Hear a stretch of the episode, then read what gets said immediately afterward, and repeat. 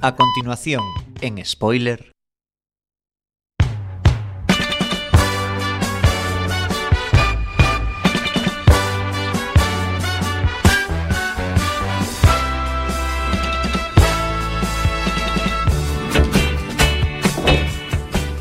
Martes 23, martes 23 de enero de 2018, estáis escuchando Quack FM en la 103.4, es martes de series, martes de spoiler.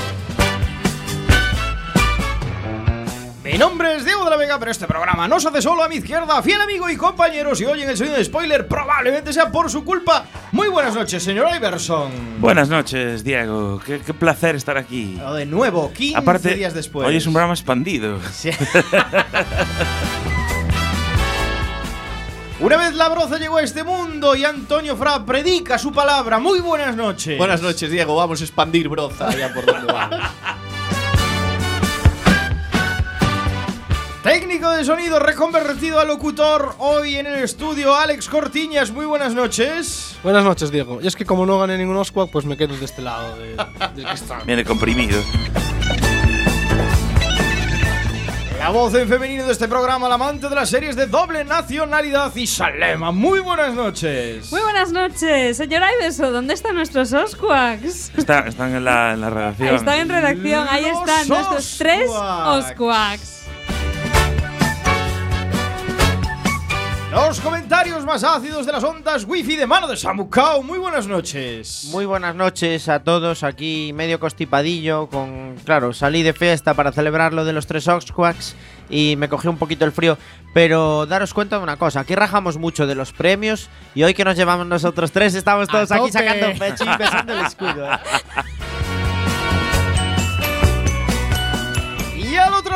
cristal, nuestro premiado Community Manager reconvertido a nominado Mejor Técnico Bravo. de Sonido, Menuda- señor Chema Casanova. Menudas redes sociales nos montamos en spoiler. Google Plus lo peta. 5 por 09, hoy The-Expanse. ¡Empezamos! Si el fundido a negro de los soprano te dejó blanco, Si el final de Perdidos te dejó patidifuso, Si eres de los que cree que Jack Bauer debería presentarse a presidente de los Estados Unidos, este es tu programa. spoiler en Quack FM.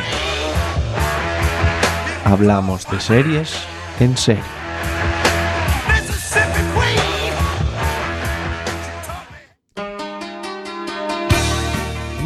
Nueve y dos minutos de este martes 23 de enero, martes de series, aquí en vuestra casa en Quack FM, estáis escuchando, no podía ser de otra forma, el glorioso y premiado programa Spoiler. Compartido. compartido este fin de semana para nuestra audiencia, aquellos que no lo sepan y aquellas que no lo sepan, han sido los premios, los Oscars de Quack, que los llamamos los Osquacks en un alarde de originalidad. Y pues nuestros queridos y queridas compañeras nos han dado el premio a mejor programa compartido con el pedazo de programa, el desinformativo que podéis escuchar los lunes Qué en esta injusticia, casa. qué injusticia de premios, digo, porque nos dieran uno a nosotros. Sí. nos dieron el premio Porque había también. mucho tongo. También premio compartido a mejor promoción en, los redes, en las redes sociales. Ahí nuestro community manager tiene todo el mérito. También compartido con la Juventud Moderna, programa excepcional de Juventud humor. del Papa. La Juventud del Papa. Juventud del Papa, perdón, la Bueno, Juventud del Papa. gracias a vosotros. Que es un programa efímero, como todos Os sabéis. encargues de subir al blog todas las semanas ahí rápidamente porque la audiencia no para de pedir Sobre nuestros todo rápidamente. podcasts. Y sí, un Oscar exclusivo y único de este programa, porque se lo ha llevado por este programa a mejor locutora. Y Salema, yo creo que merece un aplauso de todos. eh, por favor. Pues yo tengo la intuición, chicos y chicas, de que me lo he llevado por todos esos programas en exteriores, en directo y sin guion, que Quack FM me Olvida. obliga De eso olvídate. Supones mal, supones Junto mal, con supones. Samucao, por ejemplo. Estaba pensando yo, ¿y el mío qué? Ah, había que ir a la fiesta, colega.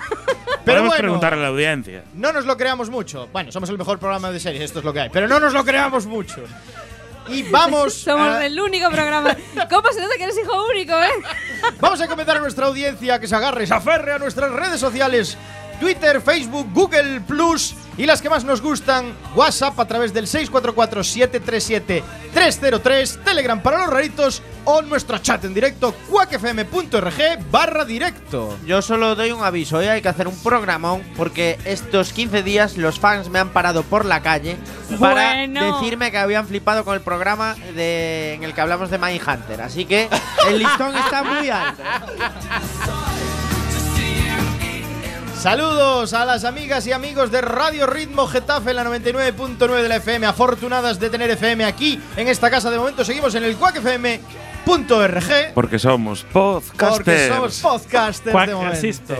Eh, ya veremos qué sucede con todo este tema de Quack resiste o no. Somos muchos, somos mucha gente. Tenéis la memoria de actividades del año pasado que está colgada en la web, una barbaridad. En este sitio, en Quack, se hacen un montón de cosas y hay que demostrar que merecemos ese Y día. las que no se hacen nos las inventamos para la memoria. Jamás, todo se ha hecho, ¿eh? Todo se ha hecho. Todo es verídico. Todo es verídico. Y ahora. Empezaremos el programa, ¿no? Claro, llega. Estaba haciendo la pausa dramática. Ah, vale, perdón. Llega la el candente actualidad del mundo de las series a través de las spoiler. Ticias.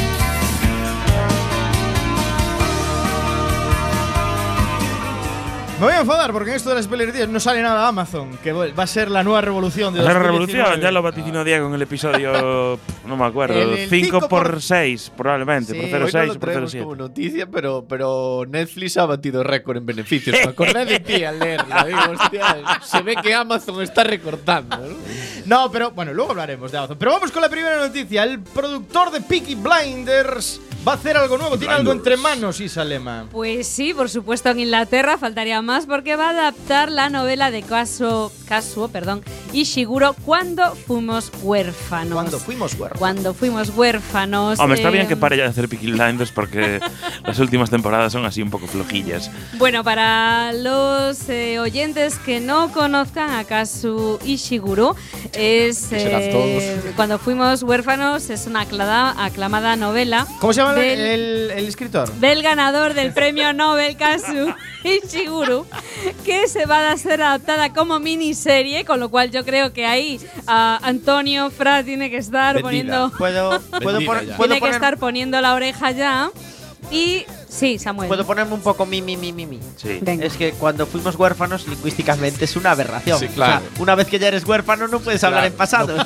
ya fui, soy y seré huérfano. Bueno, no, porque puede aparecer tu padre biológico, tu madre biológica. Pues por ahí va la historia, por ahí va la historia. Ah, es un spoiler. Que eras huérfano y realmente, o sea, vivir como huérfano muchos años de tu vida. Vaya zasca te acaban Sí, de la dar. verdad que sí, Se ha eh. bucao en toda la boca. Y eh. soy de la ESO. Pues la historia. os, puse, os puse el cebo ahí para que entrara ya el, el cliffhanger. Porque tú eres gran seguidor de Kazu Ishimuro. Que ahí se le cuesta mogollón decirlo, no sé por qué. acaba de cambiar el nombre. Caso Ishiguro. Kazu Ishimuro. Y seguro con G de es gato. más, soy fan de los dos.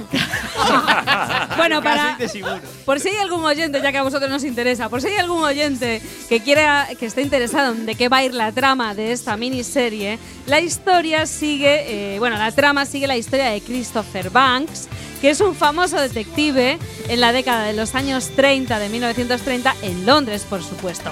Sus encuentros con amigos del pasado y el presente lo van a llevar a desentrañar un misterio que rodea, ojo al dato, la desaparición de sus padres durante su infancia en Shanghái. Así que, bueno, pues es un thriller psicológico que se extiende a través de los continentes y eh, que va hacia el corazón de una guerra. No digo más. Ahora, a los amantes de Peaky Blinders, que sois muchos, a los amantes de las series británicas, que sois muchos también, yo creo que eh, una historia ambientada en el Londres de los 30, en el sucio Londres de los años 30, puede ser muy, muy interesante. Además, un tema de detectivesco. un tema detectivesco. Va a estar guay, va a estar guay. Nuevas producciones para. Bueno, ya. Peaky Blinders ya, ya estuvieron en Londres también. Sí, pero eran es un Birmingham, poco antes. Birmingham. Soy, Peaky pero bueno, Blinders. soy yo el único que opina que Peaky Blinders tiene que ir acabando, por favor. No, no, tiene que acabar. Tenía, Navaja de Samu, navaja La de navaja Samu. de Samu. tenía que haber acabado ya. Navaja de Sama, Eh, ¿verdad? ¿De, de qué plataforma dijiste que era, Isa? No lo sé. Ah, no lo sé. Probablemente de Netflix. No, estaba pensando No lo yo sé. que espero que no sea de Hulu si no sacaran un episodio al mes. No, creo. creo- Como son así de guays. Pues mira, creo que es HBO, pero no estoy segura, ¿eh? Porque la noticia era la guionización o llevar a la tele esta, esta, esta novela, esta premiada novela, pero creo que es de HBO. HBO. Creo, tiene- creo, no lo sé. Pero eso se, se verifica con Sí, internet. Pues ala, buscad. Busca ahí por seguro. Yo creo que Bueno, siendo en el- miniserie que la traiga al canal Historia y ya para mí. ¿Cómo se llamaba la Me tiene serie? ganado. Cuando de Casio Cuando fuimos huérfanos. Casio Miguru. Cuando, e- sí, cuando éramos huérfanos, cuando fuimos. Cuando fuimos huérfanos. Vamos con más noticias, por favor, porque también es noticia HBO. Chema, te toca leer a ti esta noticia. ¿La tienes tú? No, no estás, no. estás posibilitado para leer esa noticia. Se la voy a dar aquí a Samu Kao. Samu Kao, ¿qué sucede con HBO? Pues mira, como bien eh, comentábamos antes en la reunión de, planificación del programa, HBO estrena Britannia. el ¡Britannia! Britannia. El juego de tronos europeo. ¿Amenaza ser con el Juego de Tronos europeo? No, no, amenaza no, es el titular Es de el la titular. noticia. HBO está dispuesta a darlo todo en este 2018 con grandes producciones como Britannia. ¿Qué comisión se llevaría el que redactó la noticia? eh? Bueno, Britannia se va a estrenar prontito, eh, prontito como que ya se estrenó el 19 de enero. Y lo tiene todo para convertirse en uno de los mejores dramas históricos de este año. Una ficción creada por Jess Battleworth y que gira en torno a la conquista por parte del Imperio Romano de Britania. Esto me recuerda un poco a los cómics de Asterix. ¿Te animas a traerla al piloto? Eh, pues probablemente la A mí traiga. me sí. suena más a Vikings que a Juego de Tronos. Yo ¿Qué solo os digo que en Britania, cuando es conquistada por el Imperio Romano en esta serie, eh, habitan tribus y druidas. Y en la magia y las mujeres tienen todo el poder. O sea que eh, deducimos que el vestuario va a ser ligerito. Britania es una. ¡Qué gratuito! ¡Viva la magia! No, Las vamos a ver. eh, Y las drogas, y el alcohol, la y el gente que hace este tipo de series lo y las promociona así es que ya está vendiendo Es carne, una forma de ahorrar como cualquier otra. Bueno, eh, estamos hablando de una coprodu- crop- Coproducción. coproducción. A ver qué vas a decir, eh. Cropoducción, iba a decir. No, entre Sky y Amazon, en este caso. Y la primera temporada son nueve episodios grabados en Praga y Gales. Desde el viernes la podemos ver en HBO. Muy bien. El reparto no puede ser mejor. Está Kelly Reilly de True Detective, eh, que interpreta a la temeraria princesa Celta Kerra. David Morrissey de The Walking Dead, que es el genial, el general Aulus. Nikolai Lee Cass de The Killing, en el papel del druida Divis. Y Zoe Wanamaker, eh, que la conocemos por Harry Potter y la piedra filosofal, interpretando a la reina celta Antedia. Un drama épico, como otro cualquiera. Un. O sea, hay una Eh, británica dentro de los cuatro protagonistas principales. Sí, eh, un- una británica, Zoe Wanamaker, que todos conocéis por su gran papelón en Harry Potter. Bueno, vamos a ver, tenemos que hacer aquí una movida. Hay que darle el beneficio de la duda a HBO. Esto es lo que hay. Pero no acabo de decir que era de, Pero no de era de Amazon. De Sky y Amazon estrenada Ah, en HBO. sí. Estrenada en La HBO. produce la Aquí- O sea, Amazon ya va tan sobrada que ni la estrena en su plataforma. Le dice HBO, estrenala tú. que ya Hombre, no- si quiere que la vea alguien. Yo solo digo una cosa, caramelo envenenado. ¡Oh! Es la estrategia. Tú sacas broza en la plataforma de los demás. Ya, y si va bien dices, no, esto es de Amazon. Claro. Claro, está bien, está Eh, bien.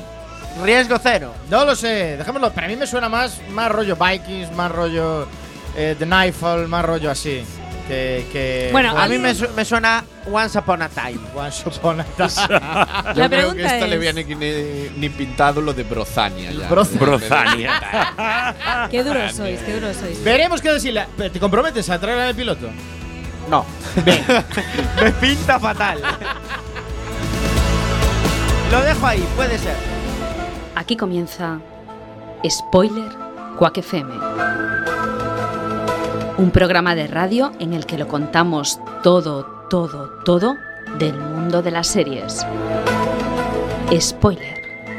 La verdad está ahí fuera.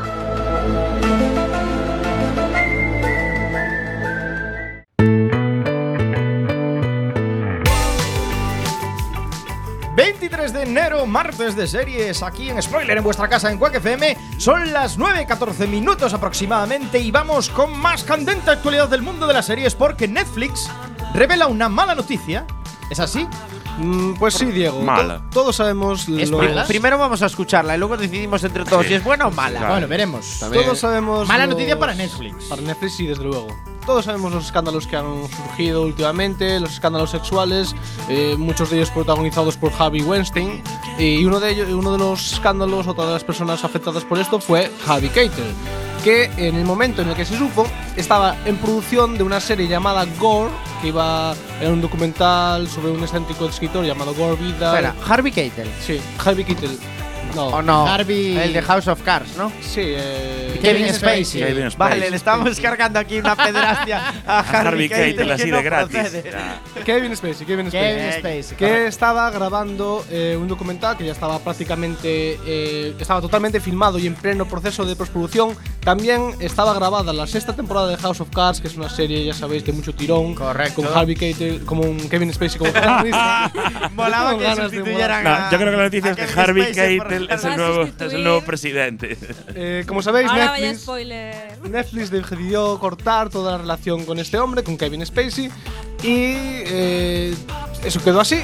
Pues ahora Netflix acaba de presentar los resultados económicos de este último año, eh, un 32% de Beneficios. de beneficios con respecto al año anterior, 117 mil millones de dólares solo en suscripciones. Bueno, porque subieron un, poqui- un poquito la cuota, ¿eh? Que eso también ayuda.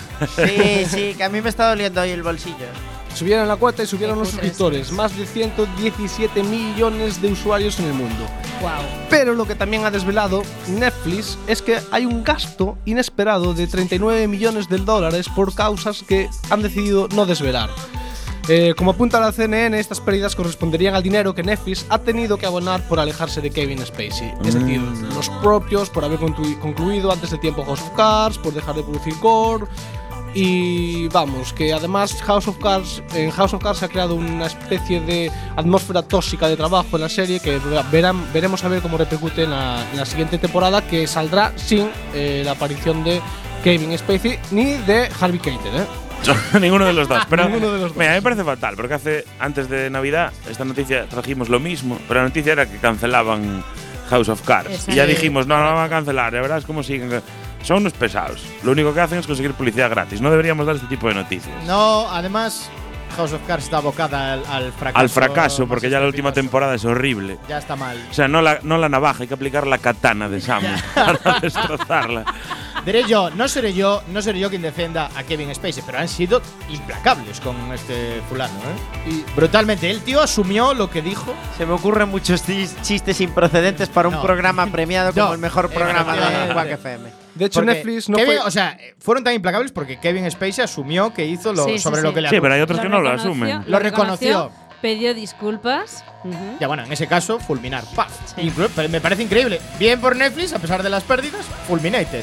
Es no que- solamente con Kevin Spacey ha hecho esto Netflix, eh, también con Louis C.K. y también con el actor Danny Masterson, que era el actor de The Ranch, también fulminados de Netflix, no vuelven a participar, también por escándalos del mismo tipo. Es decir, Netflix implacable con esta gente, Sí, la pero duda. asumiendo pérdidas millonarias al mismo tiempo por haber Bueno, la la a duda que pesar tengo de las pérdidas millonarias, según comentaba antes Antonio, Netflix. Sí, pero yo tengo una duda con respecto a esto. La serie de Lou y, y todas las series en las que está. Sí, y todas las series en las que está Kevin Spacey y todo esto, si fueran coherentes, la retirarían de la plataforma. porque Exacto, le exacto. están dando en su plataforma cabida a auténticos depravados sexuales, confesos. A muchos otros sin confesar, pero a los confesos, por lo menos, cepilla- también- cepillate también- sus series. tú que hablas del paso siguiente. yo hablo de todo el material. cepillarse todo el material de esta gente. Pues yo no estoy de acuerdo. No estoy de acuerdo porque también perjudicas a gente que ha hecho, que ha actuado con ellos, que han dirigido, que no sé qué, forma parte de su currículum. Y oye, quieras que no, aún por encima de que son depravados sexuales, que son personas que, que cometen supuestamente un delito, etcétera, etcétera, pero estás perjudicando a un montón Claro, de gente. pero es que esa gente O primero. a Robin Wright, por ejemplo. Esa ¿Qué culpa tiene esta Vale. señora? Esa gente ya cobró por su trabajo, en primer lugar. Y en segundo lugar, eh, No, pues pero tú no es verás. así, el mundo de las series no funciona pues así, Tú verás Samuel. si quieres que asocien tu cara a una escena en la que sales con un tío que es un depravado. Pero pues- no es una escena, No, es pero, un trabajo eh, a lo yo mejor de es muchos otro años. No, pero es otro debate, pero en lo que estamos todos de acuerdo es que esta serie había que cancelarla. Sí, Eso sí. sí, eso Al- sí. Al margen de que haya Al margen- Aunque no hubiese abusado de No, nada. no, que no usara de nadie esta serie. Joder, es alucinante. En estas noticias hemos hablado de House of Cards, una serie que hemos valorado muy positivamente en el pasado a la mierda. Sí. Hemos hablado de Peaky Blinders, Peaky Blinders, una también. serie muy valorada. Es Sí. decir, se están yendo al garete las series. No, porque la ¿Qué gente hace lo que hace, estira Es- las series cuando no debes tirarlas, no, pero- acabarlas. La navaja de Sam Samuel. Y ahora ya tenemos un estatus como programa. No, no es Ya nos podemos permitir el lujo de decir lo que queramos. Somos los, los amos de. Somos influencers. Somos influencers. Cerramos aquí las spoilerticias. Vamos con el piloto de Samu. Todas las novedades de Spoiler Quack FM también en las redes sociales. Búscanos en el Facebook, Twitter y Google Plus, nuestra red social favorita. Y escucha nuestros podcasts en la web spoiler.quackfm.org. Here comes the sun. doo-doo. Here comes the sun.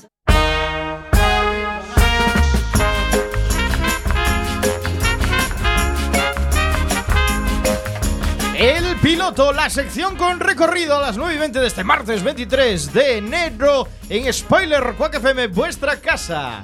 ¿Qué tenemos en el piloto de hoy, Samu? Pues tenemos que me habéis metido el gusanillo en el cuerpo de los asesinos en serie. Oh. Le cogí gustito el otro día a Mindhunter y os traigo un serión que se llama parecido. Se llama Manhunt. Manhunt. Oh, Eh, Luna Bomber. Dos puntos eh, de una bomber. De una bomba. Eh, bueno, algo como, como todos sabéis. A Diego eh, creo que le suena el A mí tema me de Luna suena Bomber. el tema de una bomba. Sí, lo que pasa es que estamos en mi sección y no le voy a dejar que me pise mi sección. Eh, Manhunt es una serie que nos habla de eh, la caza que hizo el FBI a través de su departamento de perfil de, eh, de criminología, de los pe- perfiles de personalidades de asesinos. Eh, la persecución que hizo sin tener ningún tipo de pista eh, y cada vez con la sociedad más alarmada por el caso de eh, un asesino en serie que estuvo delinquiendo más de 20 años a través de cartas bomba, conocido como eh, Luna Bomber. Luna Bomber. Eh, un acrónimo de University Airlines, que era principalmente donde atentaba en universidades y en aeropuertos, y la palabra bomb de, de, De lo que es bomba. de las bombas que mandaba por, a través de correo. Entonces, bueno, nos cuenta, la serie nos cuenta la historia de que el FBI, eh, a través de sus especialistas en perfiles criminales, pues le siguen la pista a una bomber. Estamos eh, en, en este primer episodio, vemos un poco cómo el, el prota, el encargado de atrapar a una bomber con el tiempo, pues vemos cómo empezó. Estamos hablando de los años 80. Es un hombre con familia, mujer y tres hijos que está eh, puteado en su trabajo eh, por hacer cumplir la ley. Digamos que él era un agente de los cuerpos de seguridad que en su día puso una multa a un amigo de su jefe. El jefe le dijo que le quitara la multa, él le dijo que no y lo castigó a patrullar. Lo tuvo 10 años patrullando, el tío dijo me cansé de patrullar y se alistó en esta sección de cuántico del FBI para eh, eh, especializarse en, el, en seguir a criminales a través de su perfil psicológico. Un poquito en la Bueno, línea. este se especializaba en concreto en una nueva ciencia que inventó él mismo, digamos. Sí, digamos Es que a sí. través de, la, de la manera de escribir. de- Exacto, él es un. No, no tanto un poco lo que hablábamos el otro día en Mindhunter de perfil psicológico, sino un poco más en las pistas tangibles, en la forma de enviar las notas que tenía a, a la prensa, porque una bomber siempre mandaba avisos a prensa de, de sus actos. Y Es un perfil lingüístico. Justo, su Lingüística perfil forense lo definió Su- él. Lo definió él aquí en Coruña, porque Diego lo vio. Sí, Una eh, charla. bueno, el caso es que la serie, el caso es que la serie pinta muy bien, el piloto es buenísimo, 45 minutos, eh, nos ubica ya en los 80, un 80, 90, No, 90 y 90, ya sí, 90 y 90, algo. 91, 97 el piloto. Eh, Poco antes de venir a Coruña. poco antes de venir a Coruña, sí. Eh, bueno, es una serie, como os decía, que le veo mucho recorrido. Tiene recorrido. Más que nada porque El recorrido de ocho capítulos. No, no, no, no, yo creo- eh. Recorrió el Océano Atlántico. Yo creo que tiene recorrido. Igual hacen más temporadas. Porque con el nombre que tienes, dos puntos, una bomber. Claro. Puede ser Manhunter, dos puntos, otro asesino. Exacto, una eso, otra que yo solo vi el piloto, entonces no sé si al final de la temporada lo atrapan. Si Ah. no, si no lo Ah. atrapan, os aseguro que tiene recorrido porque la serie no puede acabar sin que lo atrapen. Ya os hago yo el spoiler, lo atrapan.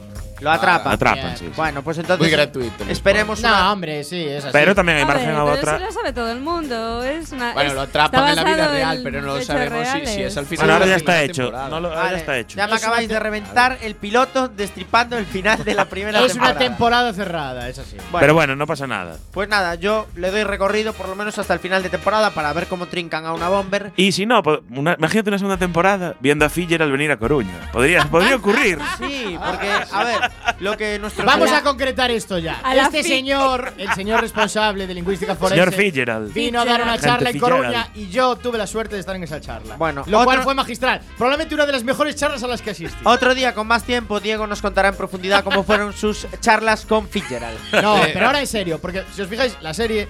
O sea, no es que sea trepidante el argumento, es decir, os pillan a este fulano a través de la lingüística forense. Oye, pues mira, analizar texto y tal, tampoco es que sea eh, pues la superacción, pero le dan un ritmo. Tiene mucho y, ritmo. Y, un, y una forma de, de construir la serie que es espectacular, te engancha de principio a fin. En serio, yo no pude parar de verla, me vi los ocho, los ocho episodios uno detrás de otro. Una de verdad. serie muy buena, tiene recorrido Sí, sí, y muy como otras series con recorrido de las que hablamos aquí, como por ejemplo Rita, que acaba de estrenar temporada en Netflix. Es correcto. Love Sick, que acaba de estrenar temporada en Netflix. Al final correcto. traemos material del bueno. Otros sección. no. Otros no, pero bueno, pero eh, bueno. mola recordarlos que sí. Los menos. De todas formas, qué rico es el inglés, ¿eh? Cómo forma palabras ahí para los asesinos. Aquí le ponemos nombres. El chicle. ¿sabes? No, no, no pega, una bomber. Coges tres palabras y formas una. Hombre, lo del chicle no es de Hombre. la policía, es de la gente del barrio que Ya, pero, pero no pero ahí seguro que seguro que el asesino tenía un apodo, Oye, oye. un apodo así muy La raro. policía pone, pone rollos magistrales aquí en España. Operación Nécora. ¿No te parece increíble? A mí me parece un nombre Sí, magistral. o Eh. Operación Pokémon. Pokémon. Sí, sí. A ver, Gürtel. Gürtel. estamos hablando de. Estamos hablando de que quedaría feo que un asesino español se llamara una bomber. Una bomba. Man- Manhunter, una bomber, el piloto de hoy. Recomendadísima serie, recomendadísimo. Piloto de Netflix. El asesino de la katana. Y ahora vamos con el tema musical. Hay que expandirse. Station de la BSO de The Expanse, que hablaremos enseguida aquí en Spoiler.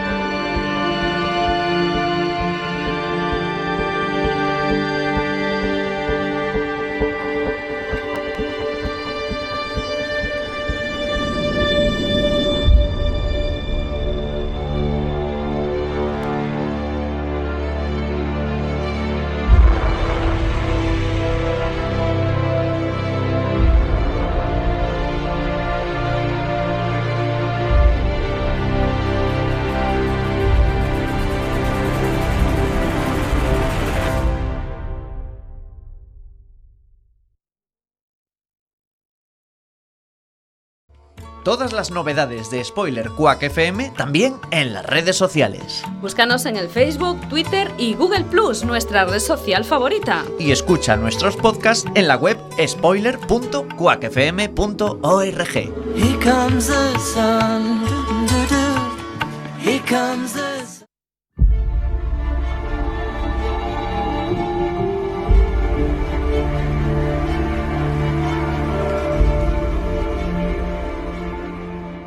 The Expanse es una ópera espacial basada en una saga de novelas que comenzaron a publicarse con la titulada El despertar del Leviatán, escritas por Daniel Abraham y Ty Frank. La serie se estrenó el 23 de noviembre de 2015 bajo el formato de vídeo bajo demanda y el 14 de diciembre del mismo año Sci-Fi la emitió para televisión. Netflix tiene los derechos de distribución internacional, por lo que fuera de Estados Unidos puede eh, verse en esta plataforma de pago. La serie cuenta con 23 episodios repartidos en dos temporadas y ya hay una tercera confirmada para este año 2018 que constará de 13 episodios. El contexto en el que se desarrolla la trama nos sitúa en el futuro en nuestro sistema solar. La humanidad ha conseguido colonizar Marte y también habita ciertas estaciones espaciales. Una de las más importantes es la del planeta enano Ceres, ubicada en el cinturón de asteroides.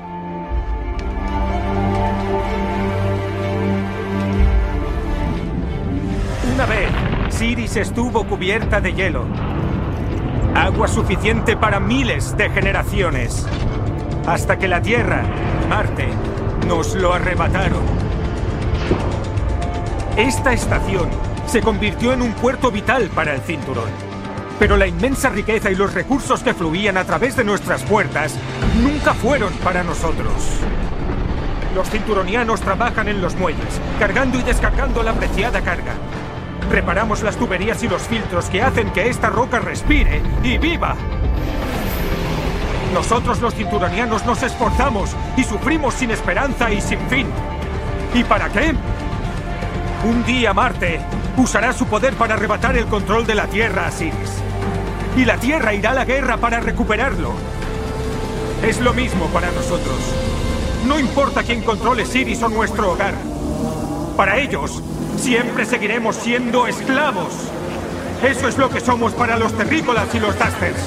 Han construido este sistema solar a costa de nuestro esfuerzo, derramando la sangre de millones de hermanos. Pero para ellos, nosotros ya no somos humanos.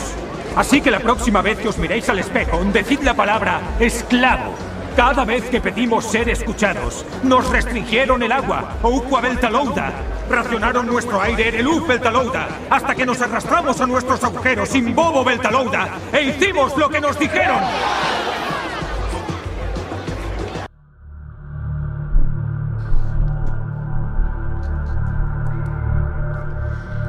Como podemos apreciar en el corte que acabamos de escuchar, en el sistema solar no reina el buen rollismo entre los distintos planetas, precisamente. Desde un primer momento se nos presentan tres facciones que, a pesar de no estar en guerra abierta entre sí, sí viven una especie de guerra fría. La Tierra, Marte y el cinturón de asteroides sospechan que sus vecinos conspiran para alcanzar la posición dominante en el sistema solar. La tensión entre las tres facciones irá en aumento durante la serie y funcionará como trasfondo para las tramas principales que iremos conociendo a lo largo de los episodios. Tengo algo para ti. Un nuevo encargo. Solo tú. Sin Havelock es demasiado nuevo. ¿Me está apartando, capitán? No, es extraoficial, en tu tiempo libre. Un favor que alguien de la Tierra le hace a un accionista. ¿Ahora nos rebajamos a los accionistas? Necesito discreción. No diga más. Te he dado acceso al caso. Una chica desaparecida. Ariadne y Jules Pierre Mao. ¿Mao Kwiatkowski, el mercante? Viven en la luna. Viajan mucho y pasan por aquí. Y pierden a su hija. La oveja negra fue a la universidad. Se juntó con los llamados Fundación Horizontes Lejanos. Estudiantes, con grandes ideas y grandes bocas. ¿Por qué sus padres de repente quieren encontrarla? Puede que se cansaran de que avergonzara al viejo.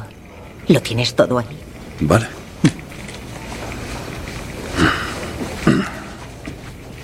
¿Y cuál es mi encargo exactamente? Dar con Julie Mao si todavía está en Chiris, detenerla y llevarla a casa. Secuestrarla. Será un placer.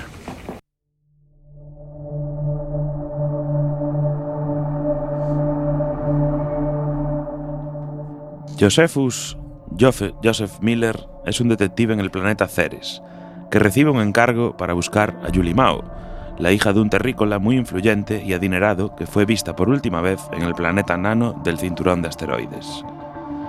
En un principio, parece que Julie pudo haberse fugado debido a su carácter rebelde e inadaptado.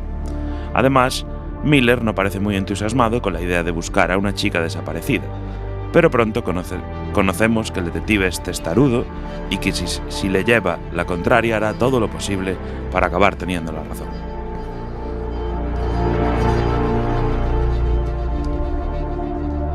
Hola. No está de servicio. Entonces que me lo diga ella.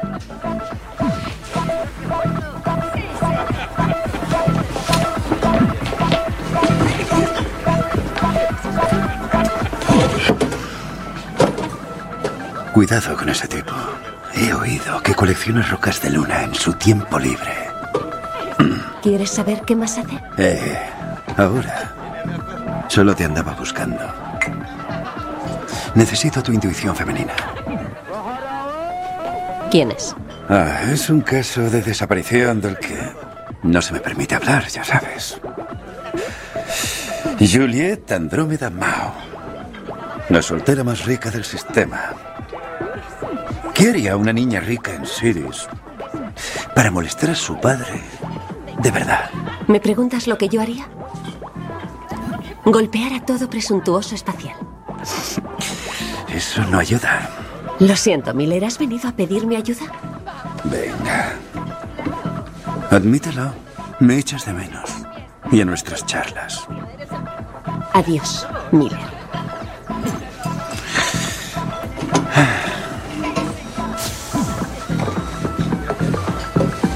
Come algo, por el amor de Dios, das pena.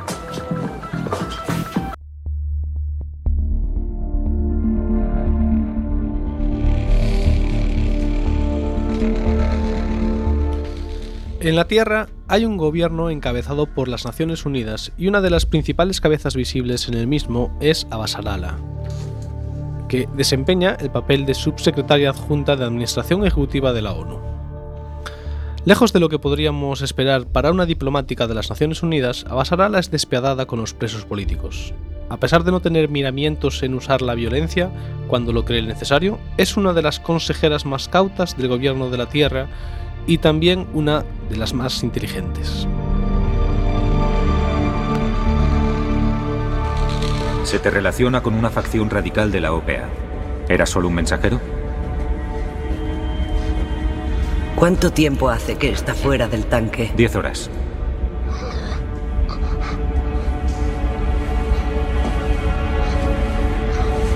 Siento que la gravedad de un planeta real duela, pero es conveniente. Deseas dañar la Tierra, esa Tierra que ahora está destrozando tus débiles pulmones cinturonianos y tus frágiles huesos cinturonianos. Tienes que hablar para que todo esto cese. Eres un terrorista de la OPA. Has transportado tecnología stealth. ¿Para qué era? Un susurro bastará. Si es lo que puedes permitirte. ¡Eh!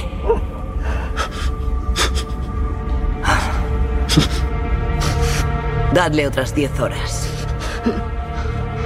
Si sobrevive, llámanme.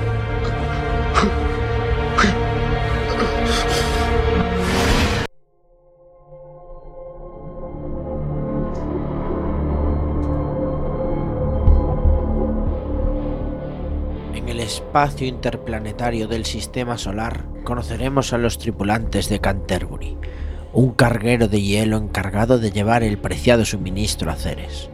El primer oficial es James Holden, un terrícola con un sentido del honor muy marcado. La Canterbury intercepta una señal proveniente de otra nave y la tripulación se enfrenta al dilema de investigarla o mirar para otro lado y seguir su camino.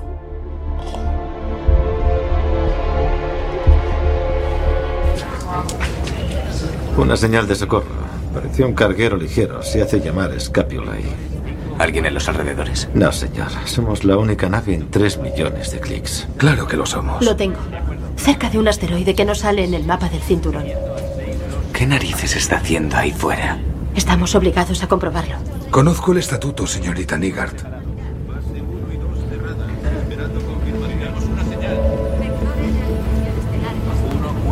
Son piratas. Tan lejos de las rutas de navegación. No está lejos de la nuestra, capitán. Dos días como mucho. Un retraso implica perder el amarre en Siris. Adiós a la prima por puntualidad. Sigamos y dejemos que el buen dios Darwin ponga orden. Uno recoge lo que siembra. Uno de estos días podríamos ser nosotros. El capitán ha dado una orden, señores. Borrad los registros. Nunca recibimos esa señal. Ajustad los relojes y proceded.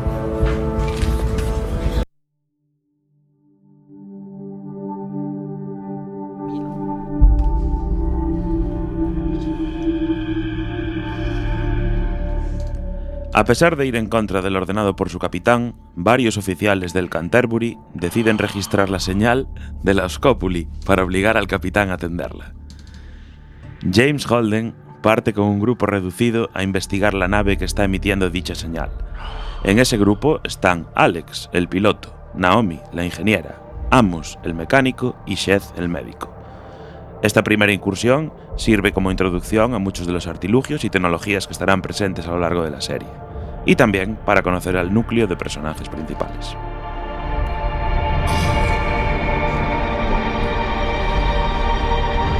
Nunca recibimos esa llamada de auxilio. Se anotó como HQ por un anónimo bien intencionado de esta nave. Al menos alguien tiene alma. Juro que encontraré a la rata. Deja de mirarme o haré que lo lamentes. En otro momento, nena. Ahora estamos obligados a desviarnos o la empresa se verá en apuros legales. Holden. Liderarás este rescate o salvamento o como queramos llamarlo. Reúne un equipo.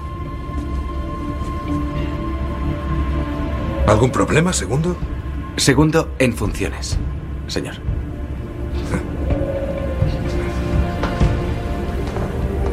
Yo no iré. De ninguna forma. No estás invitada. Alex, que la señal muestre que estamos en rumbo e informa a Siris que nos retrasamos. Señorita Nygaard. Si salimos a toda máquina, podría llevarnos a unos 50.000 clics. Genial. Echaremos la bota en nuestros asientos mientras los bustos de carga se aflojan y sabotean la nave. Aseguraos de que el hielo no se mueva. Naomi, ¿qué pinta tiene? Es una bote con fugas, pero debería llegar a los 50.000 clics de vacío. Bien, estás a bordo.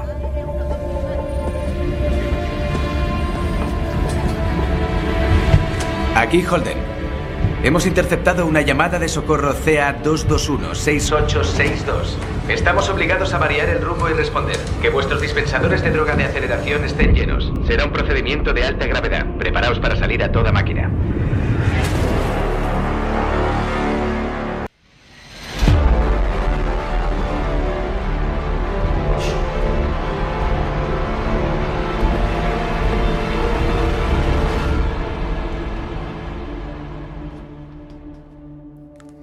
Partir de aquí se producirá un evento trascendental que hará entrar en juego a una facción de la que todavía no habíamos hablado, Marte. Poco conoceremos de Marte en la primera temporada de Expanse, donde su presencia será prácticamente testimonial. Lo que iremos averiguando de esta facción será a través de conversaciones de los integrantes de la ONU, principalmente. En la segunda temporada, Marte ganará más peso en la trama, Incluso se producen pequeñas pinceladas, se introducen pequeñas pinceladas de cómo lo que inicialmente era una colonia acabó independizándose del gobierno terrícola.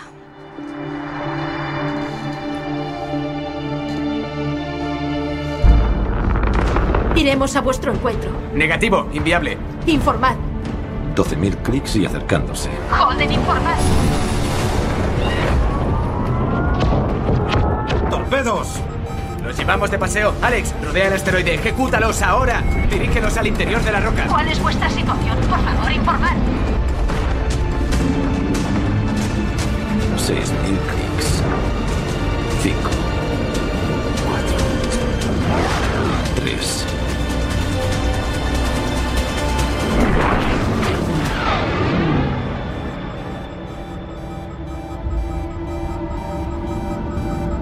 No eran para nosotros.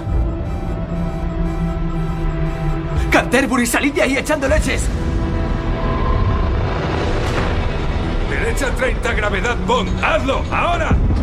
¿Alcance? 2-4, acercándose. Fuerza de carga en espera. Expulse el hielo a modo de escudo. Estamos en ello, alejaos. Ade. Ade, Mac expulsó el hielo. ¿Expulsó el hielo? Tenéis una oportunidad, cálmate. Solo quieren la carga. Pediremos ayuda y negociaremos vuestra liberación. Sí, Solo. Hay algo que deberías saber.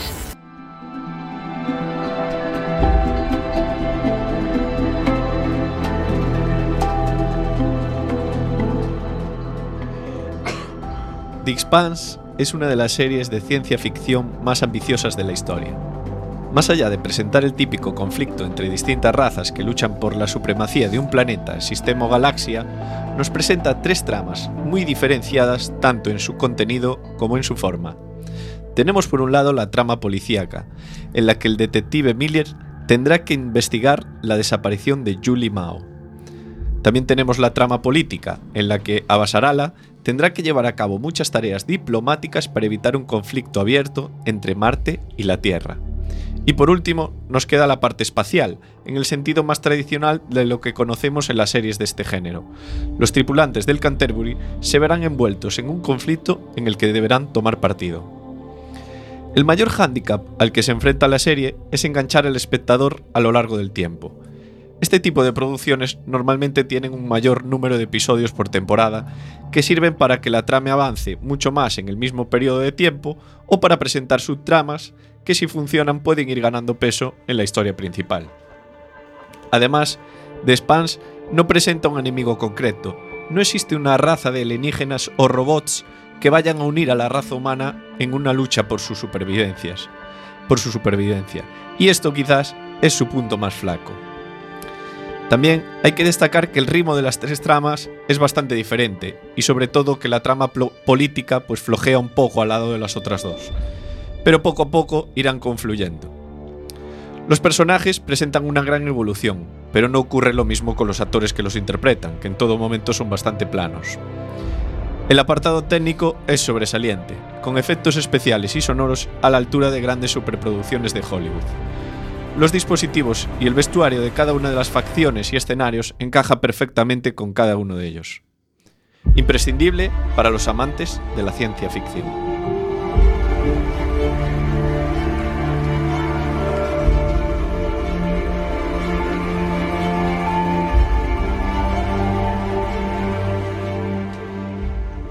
A 47 de este martes 23 de enero, martes de series. En spoiler acabamos de analiza- analizar The Expanse, serión de ciencia ficción que podéis ver todas y todos en Netflix. Y yo creo que es momento de hablar algunas curiosidades de la serie porque desde luego con todo el trabajo meticuloso que tiene, seguro que brinda alguna de ellas. Alex. Pues eh, Abbas Alala, que es la secretaria de la ONU, eh, interpretada por una mujer de nombre impronunciable, Shoren Agamotto. Ese es el nombre de la actriz. De la Sale, actriz, Ho- sí, sí. sale Hopland, ¿eh? Es Eso- la- esa es la curiosidad. es el Sale nombre de la Sale en varias series. ¿eh? Bueno, Abbas Alala no aparece hasta el segundo libro de la saga. Sin embargo, en la serie, eh, la serie ha aparecido muchísimo eh, para poder retratar la política del universo de, de Spans, desde el principio de la, de la trama. El Quijote va a estar muy presente en el trasfondo de la serie, desde el piloto que han titulado Dulcinea hasta el nombre de la nave protagonista, que cambian a Rocinante, o la versión impresa del libro que guarda uno de los personajes secundarios. Así que tenemos un punto ahí muy español. Y The Spans, por último, está basada en la saga escrita por James S.A. Corey, que tiene buen nombre para hacer ciencia ficción. Pero, sin embargo, se trata de un seudónimo porque tras ese nombre se esconden Daniel Abraham y Ty Frank, que son los verdaderos autores de, de estas cinco novelas y cuatro historias cortas que dan, dan vida a este- esta serie de Spans. Y vamos a por la cuarta novela, ¿eh? Seguro. Y también comentar lo que, lo que hablábamos antes fuera de micros, ¿no? Que es eh, la serie tiene una gran precisión científica. Muchísima precisión. Y buscando eh, Demasiada, quizá la, tal la vez. curiosidad más, más destacable con esta precisión científica es que ellos eh, desarrollaron un marco temporal en el que, en el que mm, desarrollar la serie y, y buscando reducir los errores, eh, quitaron la referencia a fechas en, en este marco temporal, para que si rodaban escenas en exteriores y pues los astros en ese momento se veían en el firmamento en una posición en el cual en esa fecha en un futuro no podrían estar, nadie les dijera, no, es que el 2 de agosto del 2435 Venus no se puede ver en esa posición en el firmamento porque estaríamos en no sé qué. Ahorraron o es que era año bisiesto y pusiste ese año no era bisiesto porque era múltiplo de 400 y no sé, bueno, Yo debo reconocer Pero está que ambientada en el siglo XXIV, ¿no? en el siglo 25, creo, el siglo en 25. 2400 y pico Ujú. por ahí. Pero bueno, son especulaciones No, lo dicen, En ¿eh? Al principio Lo de todo dicen, lo sí. dicen. Lo dicen, lo dicen. Sí, sí. La, en la introducción dicen el siglo. Yo Sí. creo que es 24 25. Sí. 25, creo. ¿eh? Pues- puede ser. Yo creo que los detalles técnicos son parte de, del- de lo que engancha esta serie y, lo- y el, el público al que puede llegar es al público que le gusta mucho pues todas estas fricadas científicas al milímetro y tal.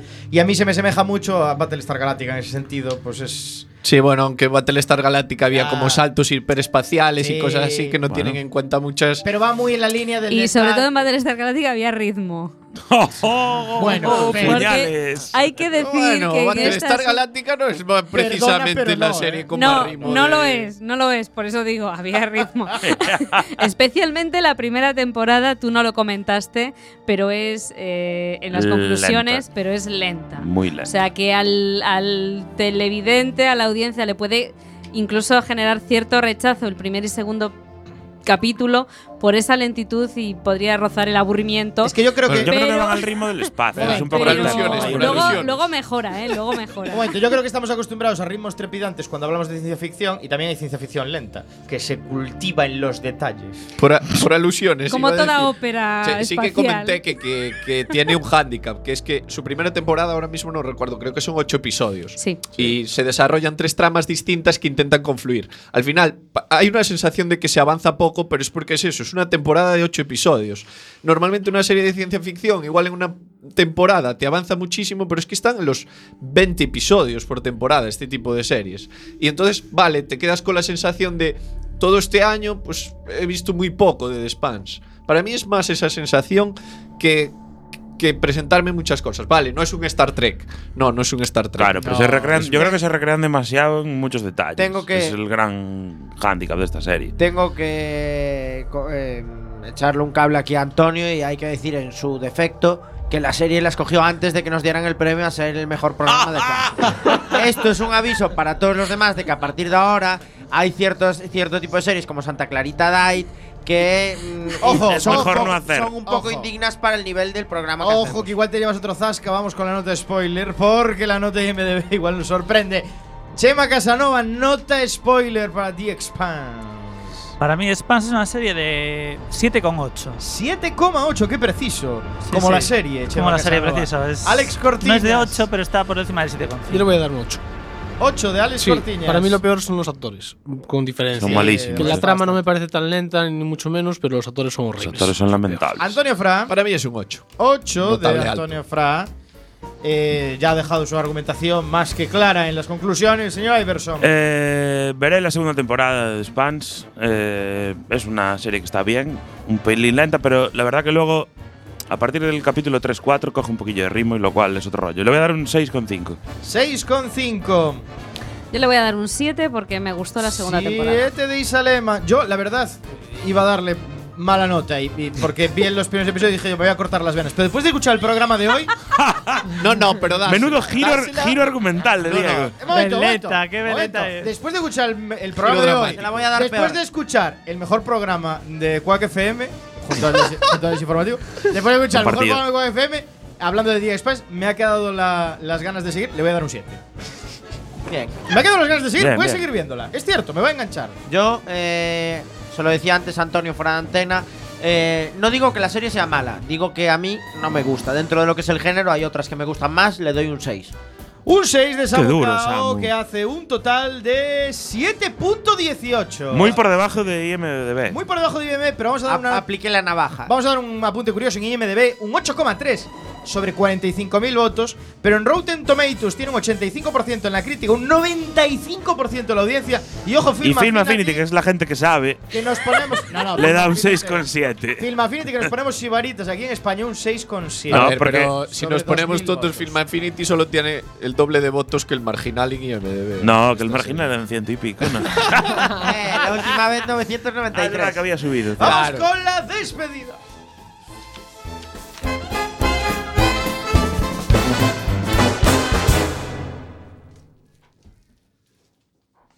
Todas las novedades de Spoiler Quack FM también en las redes sociales. Búscanos en el Facebook, Twitter y Google Plus, nuestra red social favorita. Y escucha nuestros podcasts en la web spoiler.quackfm.org.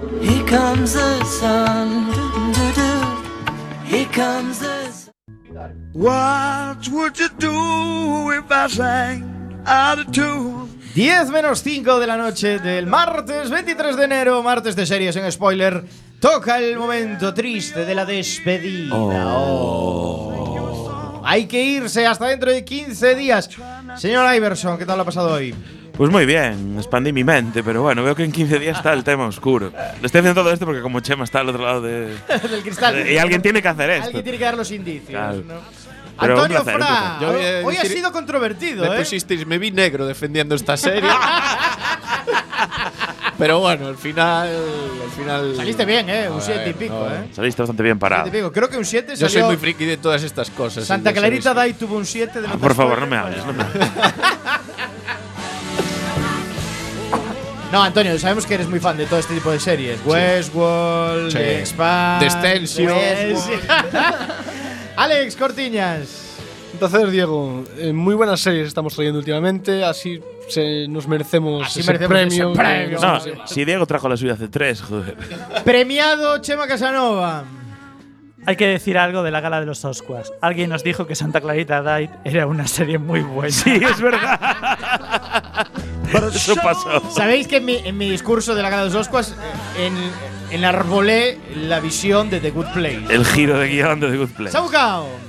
Buenas noches a todos. Yo solo digo una cosa de cara al programa de dentro de 15 días. Quiero mi alita del pato. Del pato La parte que me Bisalema. corresponde. Bisalema y la sorpresa, 15 días. ¿Qué serie tenemos? Efectivamente, una serie, un estreno de Netflix alemán, The Dark. Dark, aquí en Spoiler Quack FM. Nos vemos en 15 días. Besitos para todas, para todos. Besitos. Yeah, yeah.